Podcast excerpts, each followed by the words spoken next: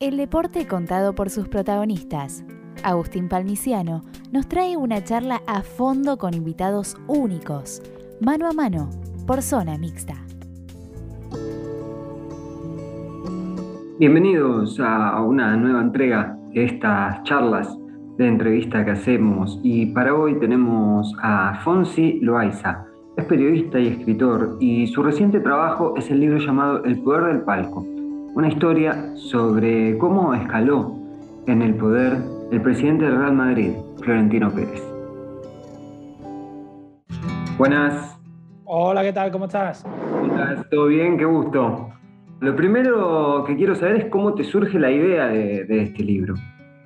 Bueno, pues yo eh, creo que era por deformación profesional, era periodista deportivo y me di cuenta de que eh, no estábamos haciendo nuestro trabajo, que por una parte era fiscalizar a los poderosos, a los tangantes que están en los palcos, que han secuestrado el deporte. Pues en Argentina mismo sabéis el caso de Macri y demás. Y por otra parte, eso que dice Marcelo Bielsa de hacer más cultos a los aficionados, que tampoco lo hacíamos, sino que tratan de embrutecer a, todo lo que rodea el mundo del fútbol para eh, que haya un, una atmósfera de inopia y de gente que, parece muy borreguil y, eso opera de una forma lamentable en el mundo del deporte, en el cual en España hay también vinculaciones con la ultraderecha, el fascismo, donde han tenido muy buena acogida y todavía hoy en día pues eh, ven aficionados, por ejemplo, del Frente Atlético, neonazis declarados que han asesinado a varias personas campando a sus anchas. Entonces, yo me di cuenta de que no estábamos haciendo nuestro trabajo y por eso creo que ya eh, no tenía cabida dentro de los medios de comunicación el periodismo de investigación. Lamentablemente hay que acudir a los libros y hacer libros porque dentro de los medios es imposible. Sí, y en esta cuestión que, ocurre hoy en el mundo del fútbol, donde el poder se, fue metiendo cada vez más, eh, si tuviésemos que hacer una pirámide, ¿no? Eh, yo ya sé, obviamente, que, hay muchos, podemos hablar de ejemplos de Italia, de ejemplos ahora en Medio Oriente, incluso en mi país, que también lo mencionaste, pero a la cabeza de esa pirámide lo ponemos a Florentino. Yo creo que es uno de esos capos del mundo del fútbol, pero sí que es verdad que está cambiando un poco el contexto actual eh, con la aparición de fondos buitres de capital norteamericano en el mundo del fútbol, también la entrada de, de los jeques árabes eh, ha dinamizado ese mercado y ya no puede competir con ellos. ¿no? El caso de, de Kylian Mbappé, que no ha podido fichar por el Real Madrid, y, esa competencia, él mismo, que fue el que eh, inauguró todo ese mundo de los galácticos, de los fichajes con talonarios y demás, le ha surgido eh, otro, otro competidor que incluso le gana esa partida, pero él está entre, entre esos y por eso tenía la idea de él ser el el número uno de la Superliga que había ideado, que no salió adelante a pesar de que tenía gran apoyo en España por los medios de comunicación, que incluso lo presentan en un medio de comunicación la Superliga Florentino Pérez. Exactamente. Y en ese proceso de, de escritura, ¿te fuiste encontrando con algo que desconocías sobre su historia? Bueno, yo creo que lo que me di cuenta es de que nadie hablaba bien de Florentino Pérez cuando estás eh, cerca, ¿no? A pesar de que eh, dentro de la propaganda de los medios de comunicación todo lo que cuentan es, es bueno y demás, cuando, eh, cuando no está una cámara delante, te cuentan todas sus miserias y toda la mierda de Florentino Pérez, que realmente la saben, pero se la callan cuando hay una cámara delante o un micrófono, ¿no? Es como el caso de Juan Carlos I en España, que muchos periodistas sabían que era un ladrón y lo ocultaron todo el tiempo posible hasta que ya eh, había tanta mierda que ya no se podía ocultar con todo el dinero eh, negro que tenía y que se tuvo que ir a, Abu Dhabi y demás. Eh, pues con Florentino yo creo que es igual hasta que la mierda ya rebose. En el caso Florentino es que ya yo creo que ya está estallando, la verdad, porque son tantos casos de corrupción y demás que, que está implicado que, Mm, que yo creo que acabará pues salpicando de alguna forma porque es que está en todos los tinglados. Y mm, la historia realmente es muy interesante porque no es solamente la, la narrativa de un dirigente del fútbol, sino también donde tocas política, donde tocas este, escalafones sociales a partir del poder, los sectores más conservadores incluso. Em, ¿Cómo viene en cuanto a las ventas ese libro? Porque también toca cosas que pueden llegar a ser, que despierten en otros, en otros escalafones sociales, si queremos, en grupos más conservadores, mm, algo que no gusta. Claro, sí, sí, está claro que los grandes poderes eh, quieren ocultar y que haya un silencio mediático respecto a lo que cuento porque también vinculo a otros personajes nocivos en el mundo del deporte. Yo no solo critico lo que ocurra en el palco del Santiago Bernabéu, sino que creo que en España todo lo que se da en el palco del Bernabéu se da en otros palcos en plan en miniatura, ¿no? El caso de Rubiales eh, que ha salido los audios, el caso de Javier Teba, su, eh, su nexo que tiene con la ultraderecha en España, que fue eh, dirigente de Fuerza Nueva y, que en la transición incluso decía que había que, pegar a, los demócratas y todo, esa, todo eso, ese entramado, pues lo cuento en el libro y no solo me enfoco en Florentino Pérez. Y además, estuve escuchando otras entrevistas, estuviste con unos amigos como Alejandro Wall, Burgo y Ezequiel. Este, me, resultó muy interesante y más otras cosas que fui leyendo en, internet antes de preparando la nota. Eh, vi que no se llegaba a publicar nada en los medios de tu país. Mm. ¿Eso sigue siendo así todavía? Eh, en la prensa escrita, que es donde todavía sigue estando el poder en España, el silencio es absoluto. No aparece ni una mera reseña, a pesar de que es el libro de prensa más vendido, sobre la prensa más vendido en España. Sin embargo, el silencio absoluto ha salido en Diario en Papel, el primero en un medio independentista catalán, el único que ha salido una entrevista sobre el libro, pero en el resto, eh, pues quieren que haya un silencio y que yo creo que que representa muy bien la omertad que hay en torno a las figuras como Florentino Pérez. Si tuviésemos que ampliar un poco el espectro en base a, lo que es Florentino Pérez y esta charla que estamos teniendo, esta nota que estamos haciendo, además de escrita, si alguien la está escuchando y no, no sabe quién es Florentino Pérez, en pocas palabras, ¿qué dirías? ¿Quién es Florentino Pérez? Eh, bueno, él, ha ideado como que es el ser superior y todos los que le rodean que es un ser superior, ¿no? Eh, yo creo que eh, a pesar de, ello, no es que sea un ser superior, sino que es como una especie de el padrino, ¿no? De que ha ido comprando a ciertos sectores para hacerse muy importante en España, ¿no? Al Capone, pues estos personajes que que realmente están vinculados con cuestiones más mafiosas y de delincuencia que, con aspectos honestos. Y mm, si tuviésemos este, que hacer una, una línea de tiempo, eh, Florentino Pérez arranca en los 80, o fin, sí, en los 80 es candidato este, gubernamental. Sí, sí. Bueno, anteriormente ya es burócrata franquista que no es, a pesar de que en España todos los franquistas luego se despertaron al día siguiente como demócratas ejemplares, él no, él no estaba luchando por la democracia en las calles ni con ningún eh, partido antifascista, todo lo contrario, él entra en la cucaña franquista y a partir de ahí luego se pasa a ser un demócrata, pero realmente al, principio no tenía problemas con la dictadura franquista, sino que está, es colocado en la asociación de la carretera por un fascista como Ares Paco Chagas y a partir de ahí pues entra el momento de la transición en España con el partido de, Adolfo Suárez, UCD, y él se enrola ahí y ya empieza a entrar dentro de las administraciones del Estado, las fuertes, de, como puede ser los ministerios de Agricultura, los ministerios de, de, ciertos sectores, y ahí se da cuenta cómo funcionan las administraciones.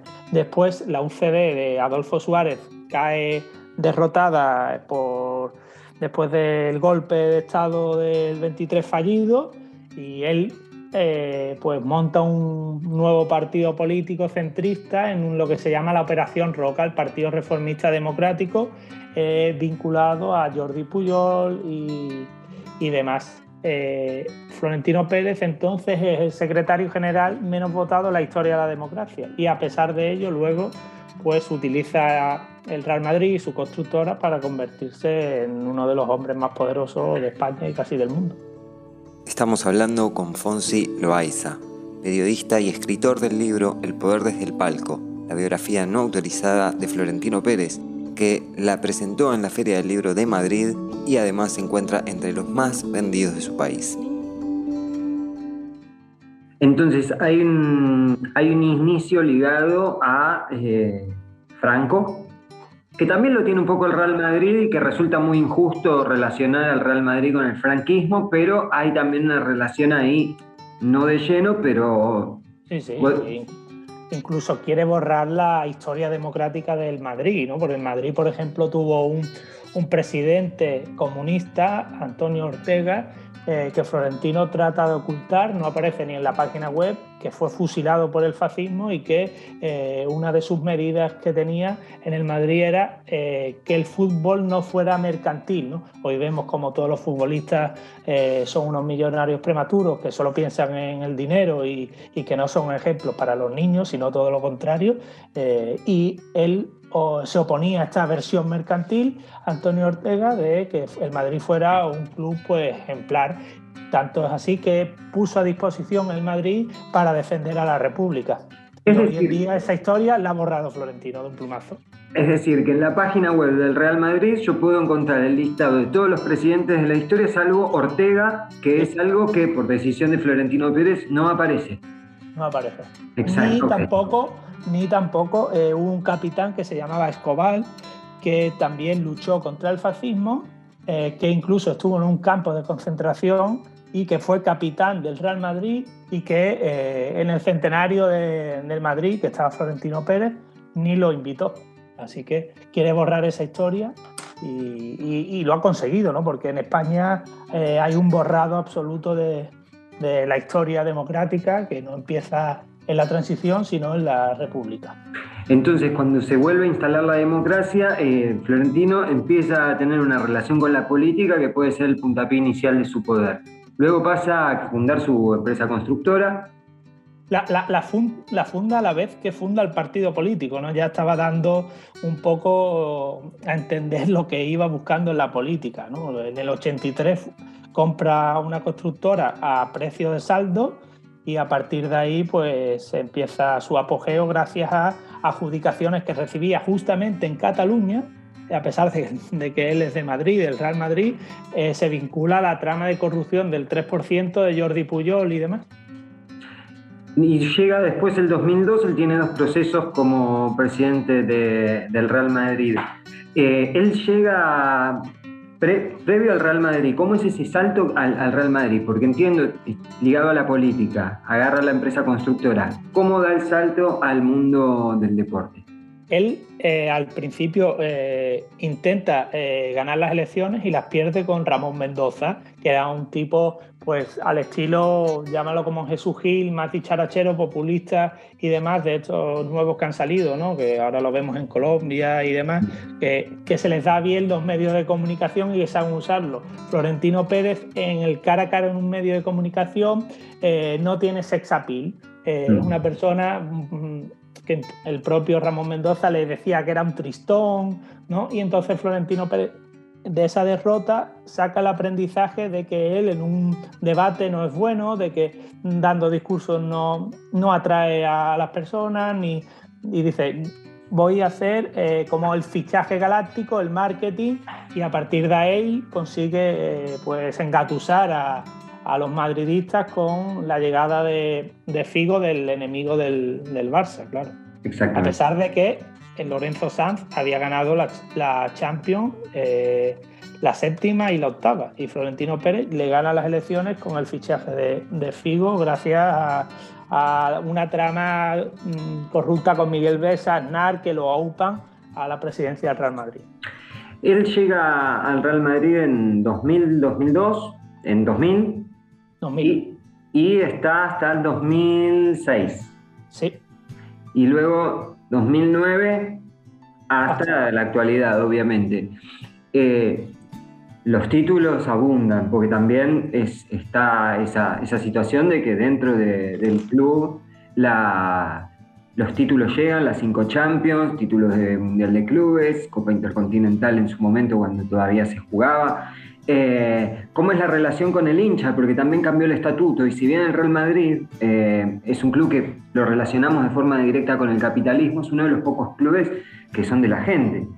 Claro, él ha secuestrado el club para que solo pueda presentarse él, porque tienes que tener un patrimonio cercano al de Florentino y en España hay 20 o 30 personas que tienen tanto patrimonio, o sea que solo puede presentarse él con el cambio de estatutos y por tanto le da miedo que se contrapongan opciones. Y a pesar de que tú dices de los títulos que ha logrado, es verdad que a pesar de que ha obtenido muchas Champions y demás, en las ligas no ha habido tanta dinastía del Real Madrid y ha ganado más títulos el, el Barcelona, pero sí que es verdad que el Madrid tiene ese ese aura en las Copas de Europa que el propio equipo fue el que fue uno de los fundadores de esa competición.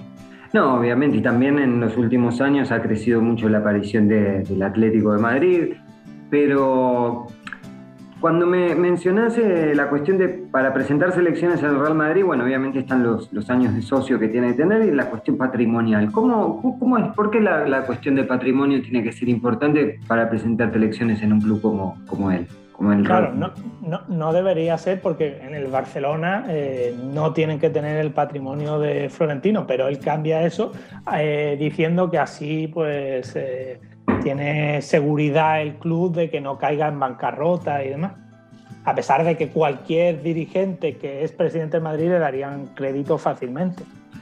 Mm, hay algo que no controle eh, Florentino Pérez porque tenemos... Em, a periodistas como vosotros de fuera de España no controlan.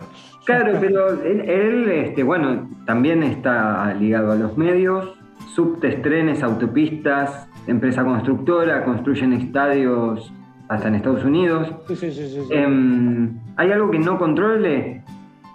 En España la verdad que lo va controlando todo porque eh, a raíz de la llegada desde, desde la transición se ha ido privatizando todo e incluso controla escuelas infantiles de niños, residencias de mayores y todo al final se está dejando en manos privadas en España con el neoliberalismo atroz que hay y uno de los grandes beneficiados es Florentino. Se ha convertido todo en un negocio, la salud en un negocio, la educación en un negocio y los oligarcas que hay pues, en diversos países, en el caso español es Florentino Pérez, están sacando rédito de todo ello. ¿no? Es una vergüenza lo que ha ocurrido en, la, en las residencias mayores durante la pandemia y estaban en manos de gente como Florentino Pérez.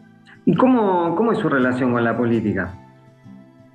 Él le da lo mismo el que gane porque siempre va a ganar él. ¿no? El caso del Partido Socialista, que puede ser considerado de izquierda o progresista, eh, fuera de España puede ser entendido, los que estamos en España sabemos que no es de izquierda, pero eh, le da lo mismo izquierdas o derechas porque él al final va dando dinero, financiación a diversos partidos. Es verdad que está más vinculado y se, y él está más cómodo con el Partido Popular, pero con el PSOE su patrimonio sigue aumentando y, no tiene problema en financiar la fundación del Partido Socialista o incluso alguna eh, alcaldesa que ha llegado a Madrid, que era mm, supuestamente de izquierda, a la izquierda del PSOE, que era Manuela Carmena, también eh, pasó por el aro de Florentino Pérez apoyando operaciones urbanísticas y el nuevo estadio del Real Madrid. Zona Mixta es parte de Globalonet, un medio periodístico independiente. Podés seguirnos en nuestras redes sociales, Instagram, arroba globalonet.web, Facebook, Globalonet, Twitter, arroba globalonet. Luisa, em, vimos esto estas últimas semanas, este, el, partido, el partido final de la Champions con el Liverpool. Y habían diferentes personalidades en las plateas, eh, desde LeBron James a personas del arco político. Eh, ¿quién, es la, ¿Quién es la gente que va al palco del Bernabéu cuando juega el Real Madrid? ¿Con quién se junta Florentino? ¿Desde qué esferas estamos hablando? ¿Puede ser alguien solamente del deporte o siempre gente más ligada a lo que es lo privado. De, todos los, de todos los poderes, ¿no? Por una parte el poder mediático, porque en el parco están los directores de los medios de comunicación y periodistas comprados, ¿no? Jorge Bustos y demás en España fueron a, eh, como VIP, invitados VIP a ese partido, García Ferreras, gente que fue al palco como invitados por Florentino vinculados a los medios de comunicación, el Poder Judicial, porque van abogados generales del Estado, fiscales eh, y demás, y por otra parte el político y el económico, grandes empresarios del IBEX 35 y políticos de, de, todos los espectros ideológicos. Loisa, me quedé también con lo que decías de apretar, digamos, de enviar mensajes a los entrenadores para que hagan tal o cual cosa. ¿De qué entrenadores hablamos y qué ejemplos podemos decir? Por ejemplo, el caso de Ancelotti utilizó medio vinculado a las cloacas del Estado para que pusiera a Gareth Bale porque el Real Madrid había hecho una gran inversión en ese fichaje. Y, y eso aparece en la trama de corrupción púnica del Partido Popular y cuando el juez le, llamó como testigo a Florentino Pérez, le preguntó si había, eh, le habían pedido dinero para financiar al Partido Popular y él respondió como si fuera el capo de una mafia, que le molestaba esa pregunta y que, si le conocían no se atreverían a hacérsela. ¿no? incluso ese medio de comunicación servía para extorsionar a árbitros cuando jugaba contra el Barcelona, poniendo los errores arbitrales de tal eh, los favores que ha recibido el Barça de este árbitro, ¿no? y utilizaba eh, pues mecanismos horrorosos ¿no? y con cuentas falsas en Twitter y demás para viciar el mensaje y para contrarrestar informaciones negativas que tenía el Real Madrid en redes sociales. Pero no así con Zidane, no así con Mourinho, no así con eh, Pellegrini. Bueno, el, caso de, por ejemplo, sí que eh, Florentino Pérez se vinculó mucho a Mourinho en el caso de eh, estropear la imagen pública de Iker Casillas, ¿no? Iker Casillas, dentro de los medios de comunicación de Florentino Pérez, se le, hizo una campaña eh, mediática para que él apareciera como un topo del vestuario cuando Mourinho lo señala y Florentino Pérez eh, pues eh, da la orden de que a, Casillas se le destruya su imagen pública a pesar de que había sido una leyenda del fútbol, el mejor portero de la historia de España y él se encarga de que le destrozaran mediáticamente, tanto así que tiene que huir de España mm, por ese destrozo que le habían hecho público. ¿no? Casillas llegaba a su pueblo y veía la, la imagen topo puesto por esa campaña mediática y demás, porque él detesta a gente como Casillas o como Del Bosque o como Raúl, eh, pero luego es verdad que no se enfrentan directamente a Florentino Pérez porque el propio Cristiano Ronaldo también se eh, mm, hay casos de, mm, de, que hubo enfrentamientos con ellos cuando él se va y eh, Cristiano Ronaldo ha dicho a la gente que del único, de la única persona que teme es de Florentino Pérez, ¿no? Y mm. por eso cuando los audios de Florentino Pérez a, los que más señalaban era a futbolistas, ¿no? A, Cristiano Ronaldo lo llama de todo, a, Del Bosque lo pone fino, a Casillas dice que, que es gilipollas y demás, y, y pone a todos esos jugadores legendarios porque él piensa que él es más importante que los propios futbolistas, que son los que juegan y demás. Eh, para, cerrar, ¿cuántas eh, ediciones lleva todo, eh, ya el libro? De momento en tres meses va por la cuarta, así que va bien. Muy bien, muy bien. Bueno, felicitaciones y nos mantenemos en contacto y obviamente... Para lo que necesites. Obviamente cuando estés en proceso de escritura de un nuevo libro estaremos ahí haciendo la nota y, y haciendo el aguante. Te mando un abrazo. Un abrazo fuerte.